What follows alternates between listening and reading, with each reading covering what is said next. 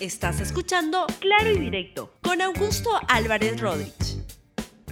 Muy buenos días, bienvenidos a Claro y Directo, un programa de RTV. Y el día de hoy voy a conversar con todos ustedes sobre una denuncia que se ha planteado el día de ayer que al señor Julio Guzmán, quien como saben es candidato presidencial, y no lo suelo hacer, pero me permito empezar la entrevista con algo que a mí la verdad me sorprende muchísimo, porque quiero hacer un recuento de los hechos. El 30 de enero del año 2019, un congresista, es congresista ahora, el señor Humberto Morales del Frente Amplio, un partido que la verdad que dispara con mucha este, este, mm, irresponsabilidad, denuncias, pide en una entrevista en el diario Exitosa del grupo Capuñay investigar al candidato Julio Guzmán, al político Julio Guzmán, por supuestamente haber recibido 400 mil dólares de Odebrecht, de la empresa Odebrecht.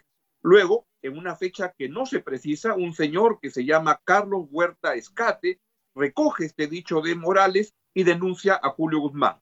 Antes, además, en el programa de Rosa María Palacios, en el, en Radio Santa Rosa, lo que ocurrió es que Marta Chávez hizo la misma, entre comillas, denuncia.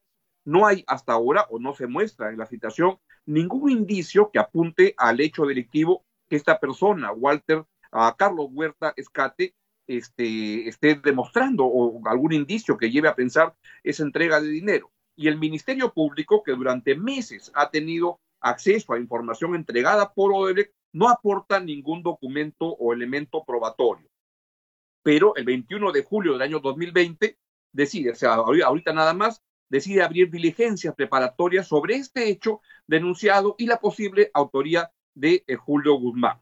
Y el caso se declara de alta complejidad y se establece un periodo de investigación de ocho meses que, por coincidencia, es lo que resta desde ahora hasta las elecciones presidenciales generales del próximo año. Yo la verdad que con frecuencia apoyo el trabajo de los fiscales anticorrupción, pero ya desde hace buen tiempo tengo muchas críticas por la manera como funciona y la verdad que esta manera, como está trabajando el señor, el fiscal José Domingo Pérez, me da mucho que pensar y creo que le hace un flaco favor al proceso anticorrupción. Y es lo que quería yo comenzar diciendo. Y mi, entrevistado de hoy es justamente Julio Guzmán. Señor Guzmán, muy buenos días. Buenos días, Augusto. ¿Cómo está? Gracias por la invitación. ¿Cuál es su reacción a esta denuncia que le están haciendo? Primero, indignación y sorpresa, porque cuando recibo el documento que me mandan y lo leo, me doy cuenta que la denuncia, entre comillas, es una entrevista que un excongresista da en una radio. Es decir, acá lo que estamos hablando es de un ciudadano XXX que, denuncia al señor Guzmán porque un día escuchó en una entrevista radial que a mí me tenían que investigar. Eso es todo. Es decir, no hay prueba, ni siquiera hay indicio, es simplemente la opinión de un ciudadano que hay que investigar al señor Guzmán porque yo escuché a un excongresista hablar de eso en una radio. ¿Y cómo es posible, Augusto, que eso se convierte en un documento de la fiscalía? O sea, esto ya es increíble. Hay una, se ha cruzado acá una línea eh, eh, que es inaceptable. Y yo tengo que salir a defenderme y a decir la verdad, porque a mí no voy a tolerar que me vinculen con la corrupción. Si, si se ve quién está denunciando, el señor Carlos Huerta, es una persona ya conocida que su hobby es denunciar a la gente, ha denunciado al presidente de la República, a la ministra de Economía. Vayan a su Facebook para saber de qué persona estamos hablando. Y finalmente, Augusto, la gente no es estúpida. Si uno traza una línea en el tiempo, uno se da cuenta que es materialmente imposible que haya recibido plata de Odebrecht. Por la siguiente razón, cuando el, cuando el señor Odebrecht y el señor Barata están en la cárcel, yo, a mí nadie me conocía. Estamos hablando de, de mediados del 2015. Odebrecht no financió campañas el 2016. Y finalmente, no hay ningún codinome, no hay ninguna información que a mí me vincule con eso.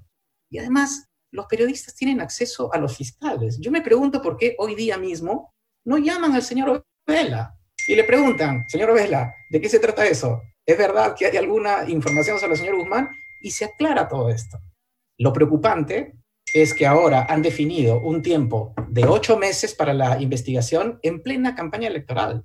Y eso no es coincidencia. O sea, yo, a mí ya me pasó el 2016, ya aprendí, y en política no hay coincidencias. A mí me parece que faltando pocos días para que se definan quiénes van a ser los candidatos, cuáles van a ser los partidos que van a participar, que va a haber el cronograma electoral, que la gente se está sumando al Partido Morado porque ve a gusto que es el único partido que tiene organización, que tiene inscripción, que tiene una bancada responsable y sensata. Eso está trayendo a la gente buena. Entonces, a mí eso me genera mucha suspicacia. O sea, tonto no soy. Y por eso tengo que salir a defenderme.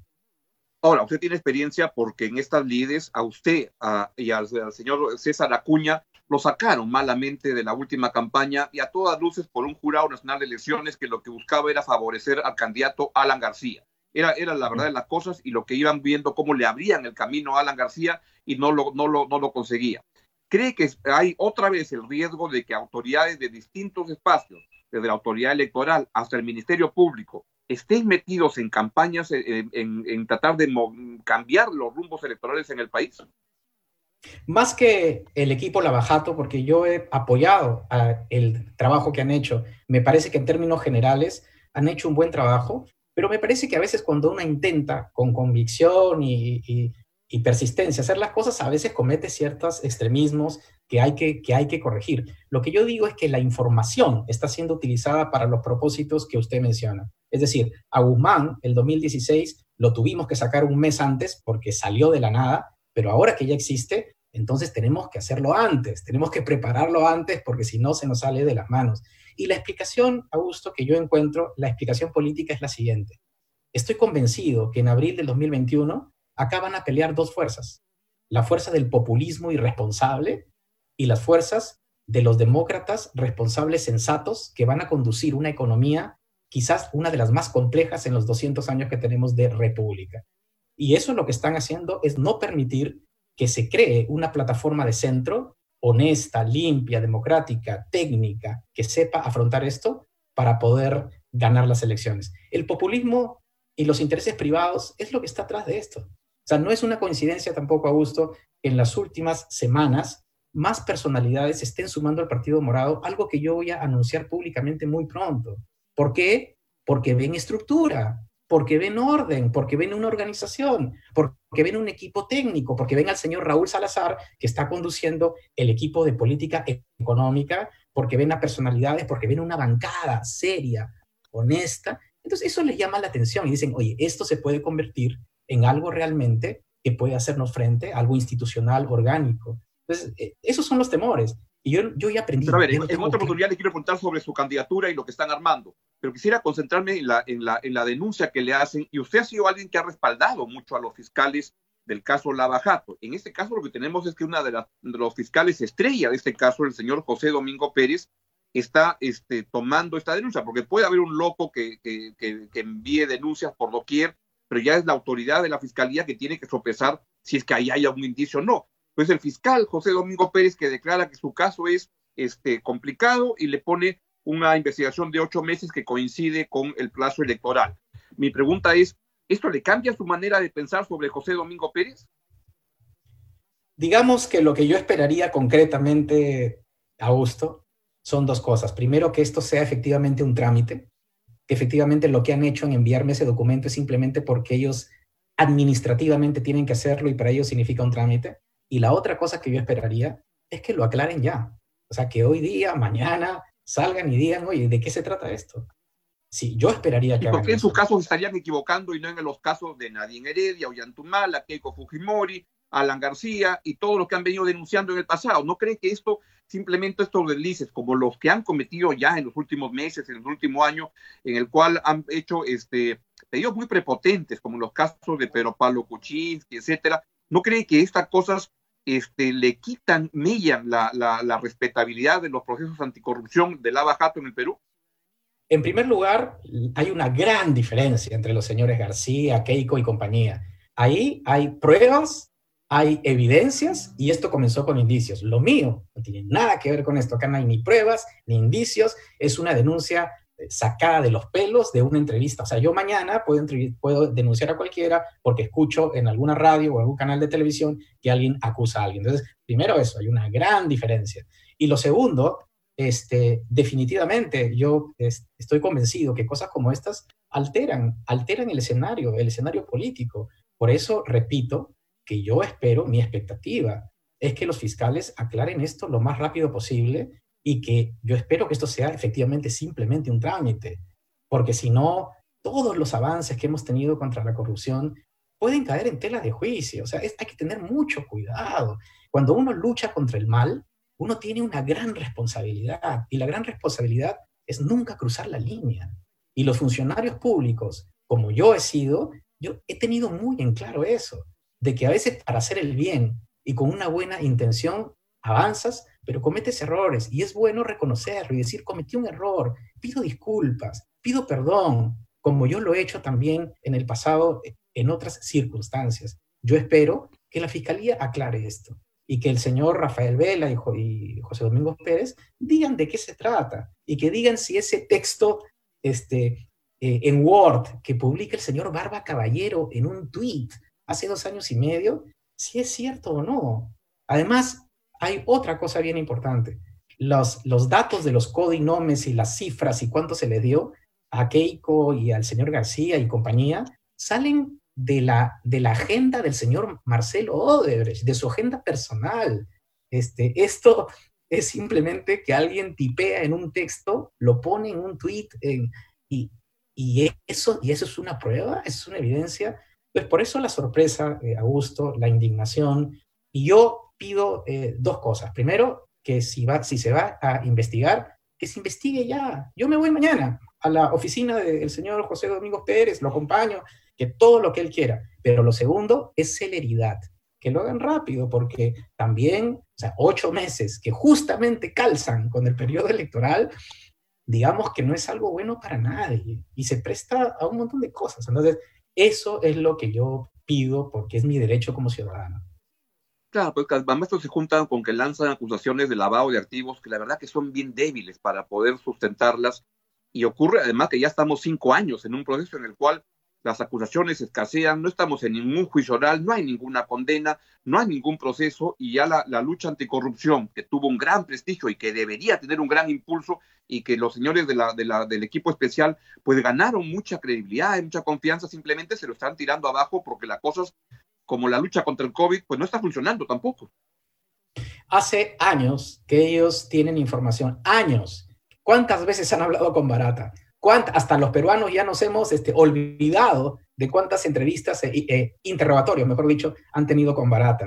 Y nunca ha hablado de este caso, nunca ha soltado información, etc. Y ahora, después de años que aparece un meme y aparece un excongresista acusándome, y por eso van a tramitar un documento del Ministerio Público, Dios mío, o sea, eso ya es, e, e, es increíble, eh, no tiene ningún precedente le hace mucho daño a la democracia, le hace mucho daño a la campaña electoral que recién comienza y está comenzando a poner nubes y está haciendo un déjà vu, eh, Francisco, de lo, perdón, este Augusto, de lo que pasó el 2016. O sea, ya me pasó, ya aprendí, tonto no soy, en política no hay, no hay coincidencias y me voy a defender hasta el final, nadie me va a tumbar, voy a persistir, voy a seguir trabajando y vamos a seguir adelante. Y esto no es la primera vez. Yo te aseguro que en las próximas semanas van a sacar otras cosas.